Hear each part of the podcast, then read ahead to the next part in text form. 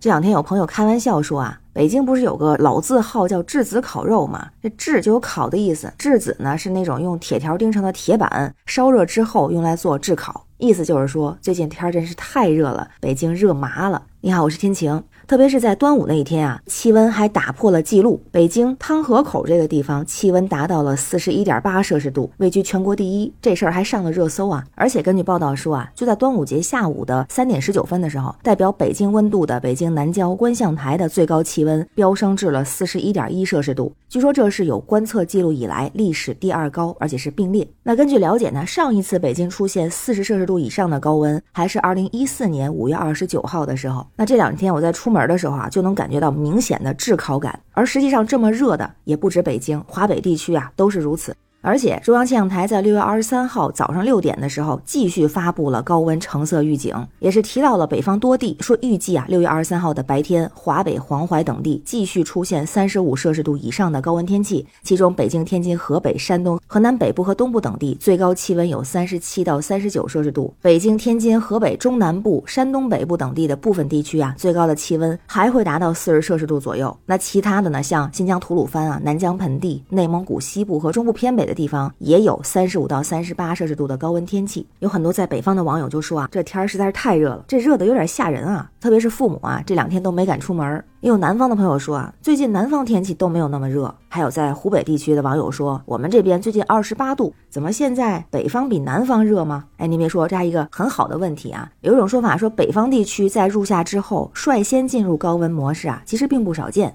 比方说，根据一九八一年到二零一九年的气象大数据来看，北方高温天气出现的时间确实要比南方早一些。而北方很多地区更早出现高温的原因呢，和地理条件还有气候条件啊都有关系。之前看过这样的分析啊，说在六月份的时候，北方有不少地区是笼罩在大陆干暖气团的控制下，云层比较少，太阳的能量可以直射到地球的表面，所以啊，很多北方城市温度就会偏高。而这个时候，南方的云量比较多，降雨的天气也比较多，云层中的水雾就可以把其中一部分的太阳光反射到宇宙之中，这样到达地球表面的能量就比较少了，可以抑制气温的升高。那除此之外呢？北方降水量比较少，所以河流湖泊也比较少。南方很多城市那是河网密布，水量比较多，水的比热容又比较大，所以南方的升温速度啊也会略低于北方。所以啊，这也是北方更容易率先进入高温模式的一些原因。而同时，大家也关心啊，说这是不是历史上最热的一年呀？好像每年都感觉今年是最热的一年。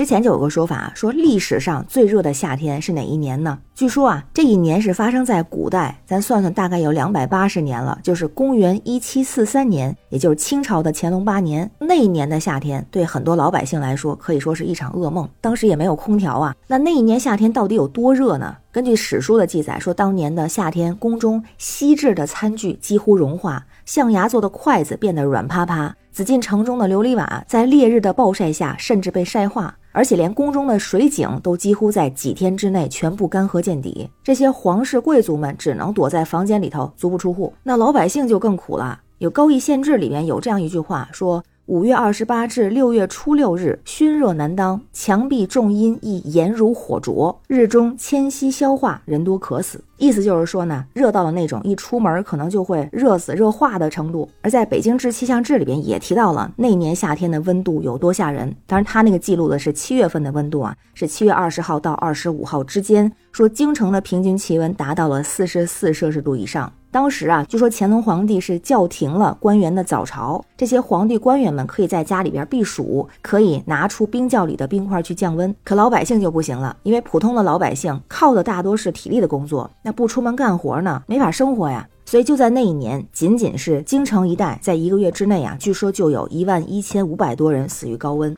而提到这个事儿，大家也会提到，因为当时比较特别，人们也比较迷信。那实际上面对这个热灾，皇帝也是无计可施的。当然呢，也是采取了行动，比如说乾隆皇帝还写诗啊，安抚百姓，也拿出了国库中的粮食去救济京畿附近的灾民，同时呢，还效仿先帝啊，写了一份罪己诏，也就是向上天承认错误，包揽了天灾的责任。因为在古人的观点里面，帝王是和上天最接近的人嘛，所以他们自称是天子。所以每到出现自然灾害的时候，人们首先就会想到啊，这是触犯了上天，所以才招致了灾祸。于是呢，这些皇帝们在灾害的面前，首先做的不是赈灾。救灾，而是列出自己犯的种种错误，希望得到上天的原谅。而据说历史上有八十九位皇帝都曾经写过罪己诏，也包括像汉武帝在内啊。不过放到今天咱们再看这个所谓的罪己诏，一方面呢是出于对神灵的崇拜和敬畏，另外一方面其实也是一种权势巩固的方式，也像是皇帝们演出的一出苦肉计吧。因为眼看灾祸没有办法有效的控制，那当着全天下的百姓声泪俱下的去痛斥自己的过错啊，那老百姓们听的是泪眼婆娑。就算是当时采取的举措有多么的不及时，造成了很大的伤亡和损失，好像啊都可以在这个自我检讨里面得到和解，得到原谅。这看起来也是一种手段哈。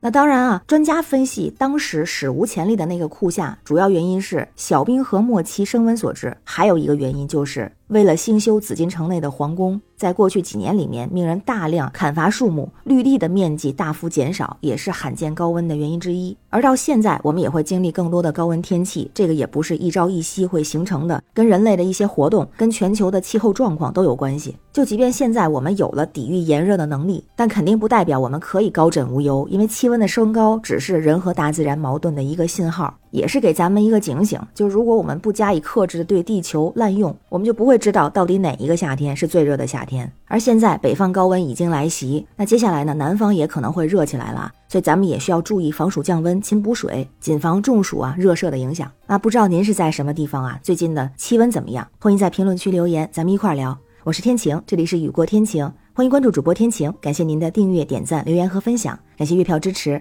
也欢迎加入天晴的听友群，绿色软件汉语拼天晴下划线零二幺四，愿您健康平安，每天好心情，拜拜。